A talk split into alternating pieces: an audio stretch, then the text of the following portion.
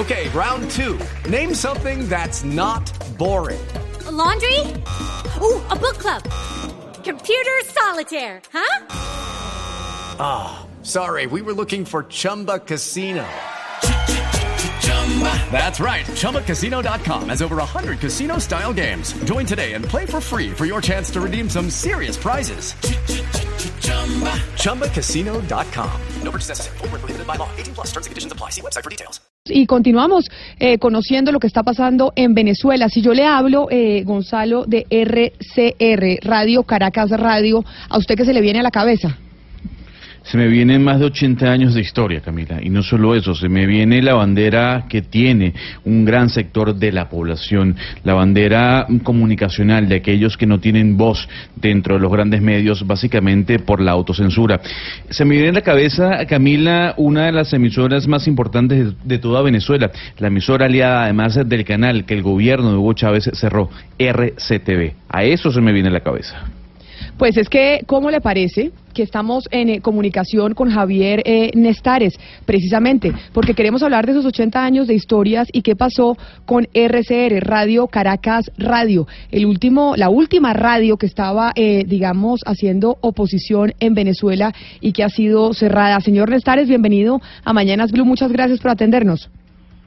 Muy buenos días, eh, eh, un fuerte abrazo para Gonzalo, viejo conocido, amigo, y para ti también, Camila. Encantado de estar en las Mañanas Blue con todos ustedes y con la audiencia. Un fuerte abrazo. Cuéntenos la situación de Radio Caracas Radio un día como hoy. Bueno, básicamente a las 11 de la mañana de Caracas se presentó una comisión de ocho personas fuertemente eh, custodiada por militares, culminándonos a cerrar eh, la radio con un documento de tres páginas que esencialmente lo que dice es no te renovamos la licencia. Lo que es interesante es que desde el año 2002 la radio ha tratado de transformar y obtener sus licencias apropiadamente y le ha sido negada en estos años. O sea, son más de 17 años donde se nos ha negado el derecho. Y entonces hoy casualmente aparecen estos funcionarios en un acto de fuerza sin precedentes a cerrarnos la radio. Claro, no es la primera, porque ya nos cerraron en el 2007 eh, a RCTV en abierto, en el año 2009 cerraron RCTV en cable. Y en el 2017 nos cerraron la FM 92.9 y ahora hoy cierran eh, la radio más antigua y veterana de Venezuela con casi 89 años de presencia ininterrumpida en el aire. Señor Nestares, eh, sin duda alguna que es un golpe a la libertad de expresión, como lo comentábamos al principio, es, es tal vez el último bastión que tenía la oposición, o por lo menos las personas que estaban en contra del gobierno de Nicolás Maduro, que para muchos es la gran mayoría de Venezuela. Pero yo quisiera irme al lado ya de la visión política de lo que está pasando hoy en Venezuela. Hablamos con el exalcalde Juan Barreto, decía que tal vez eh, si no se logra lo que está buscando Guaidó, eh, la frustración eh, reinará en Venezuela. ¿Para usted se le está acabando el tiempo a Juan Guaidó y a la oposición? Yo creo que es muy temprano para decir eso en un país en donde el 86-87% se opone frontalmente al gobierno, cosa que no era así hace dos años. Es un gobierno que está profundamente acorralado por una situación social, económica y política sin precedentes en la historia de América Latina, con una de las más altas inflaciones de la historia del planeta Tierra, con una situación de deterioro en los servicios públicos como electricidad, acceso al agua, a la seguridad, a la alimentación, al derecho humano a la asistencia sanitaria sin precedentes y con una de las emigraciones que ustedes en Colombia están empezando a sufrir más grandes también de la historia quizás de la humanidad. Eh, ya son cuatro millones de venezolanos y la perspectiva es aumentar. Yo creo que no va a haber PIB en América Latina que soporte, que soporte el grado de emigración que, y de estampida que la situación de la pésima administración de este gobierno tiene sobre la población. La pregunta es, más que si frustración o no, si el gobierno se va a seguir manteniendo en el poder a punta de represión, y cuando digo eso, es a punta de la fuerza más extrema que el gobierno tiene. Sabemos que este es un gobierno que mata concejales, sabemos que este es un gobierno que mata a manifestantes, La pregunta es si el gobierno se va a mantener hasta el final en este estado desastroso, de estado fallido que tiene, matándonos a todos. Jaime, Caterina Valentino desde Venezuela, eh, acabo de ver un video tuyo donde tú dices, nos cerraron, pero nos cerraron demasiado tarde porque pronto volvemos al aire. En efecto, Juan Barreto nos decía hace unos instantes que eh, esto podría desinflarse y que Nicolás Maduro saldría fortalecido. Sin embargo, eh, hay algunos otros factores importantes. Por ejemplo, hemos estado viendo cómo Estados Unidos constantemente ha estado emitiendo pronunciamientos, tweets al más alto nivel, hasta el vicepresidente de los Estados Unidos, Mike Pence, eh, mostrando su apoyo y su solidaridad. Y mucho se ha hablado, eh, y aquí ya también quiero apelar un poco, como decía Gonzalo, a tu olfato político, a la aplicación de ese artículo 187, eh, numeral 11, que es un llamado a la cooperación militar. ¿Tú crees que este movimiento del día de hoy de Juan Guaidó y de Leopoldo López se puede desinflar? ¿O tú crees que en las próximas horas podríamos tener algún pronunciamiento internacional importante de apoyo a Juan Guaidó, que en las últimas no ha dado puntada sin dedal, y esa es la verdad. Cuando él dice yo entro a Venezuela por Maiquetía, él entró. Eh, cuando hay una realidad, y es que Juan Guaidó no está preso, Juan Guaidó está en la calle. ¿Tú crees que este movimiento se desinfla o tú crees que este movimiento del día de hoy va a avanzar?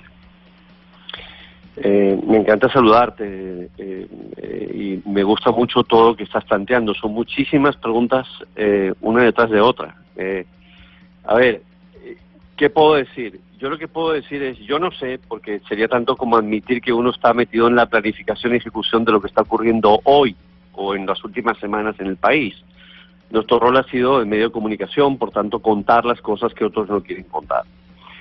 ¿Qué es mi impresión? Que es un intento.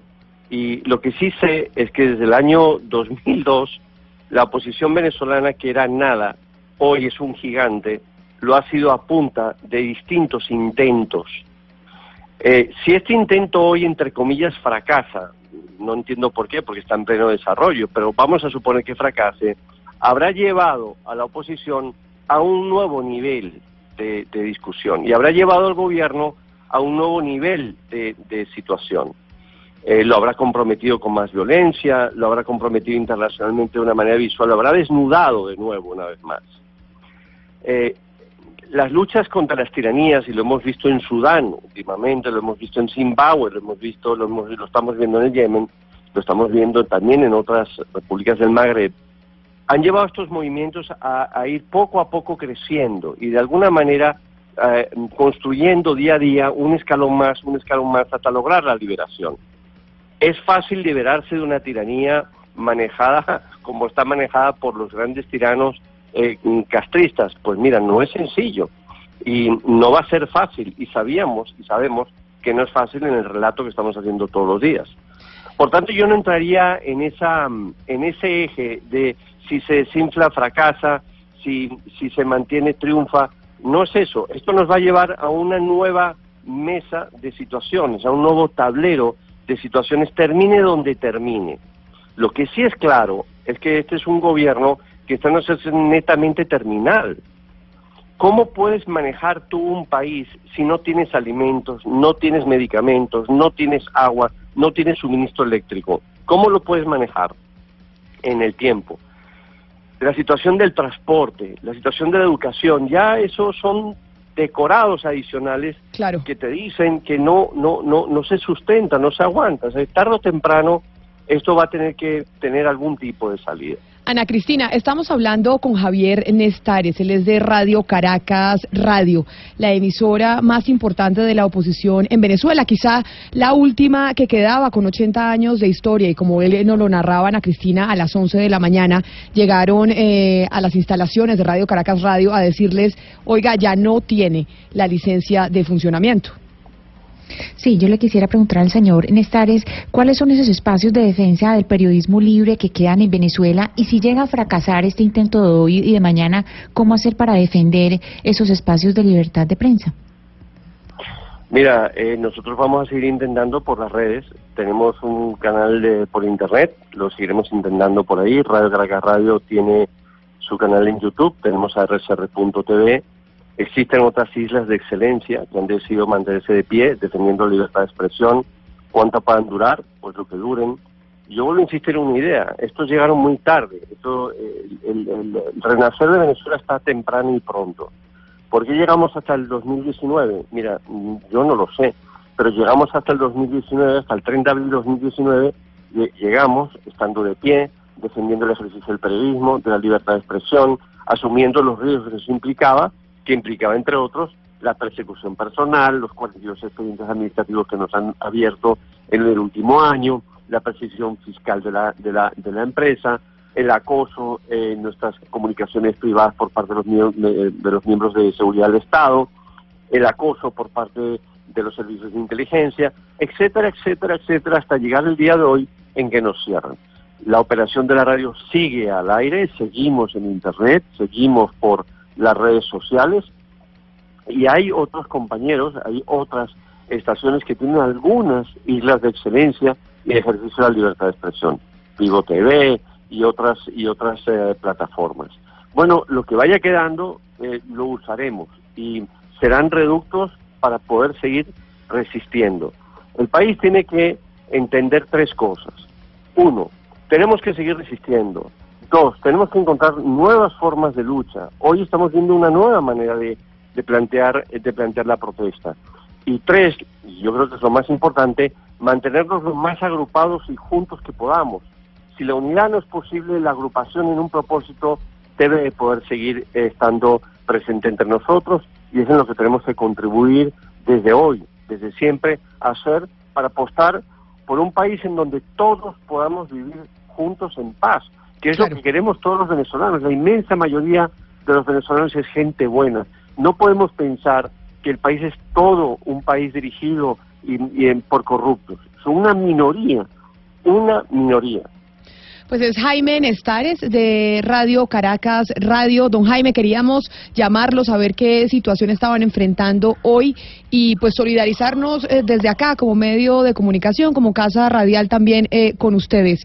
Gracias por habernos eh, atendido y seguiremos en contacto. Estoy muy, estoy muy agradecido a Mañana Blue, te estoy muy agradecido a Gonzalo, también a ti, Camila y a Valentina. Un fuerte abrazo a, a todos allá y un gran abrazo a toda la audiencia de Colombia y sigan apoyándonos. Ustedes son unos grandes ciudadanos, unos grandes republicanos que están apoyando a sus hermanos venezolanos de forma absolutamente generosa y amplia. Se lo agradecemos mucho y un fuerte abrazo para ustedes.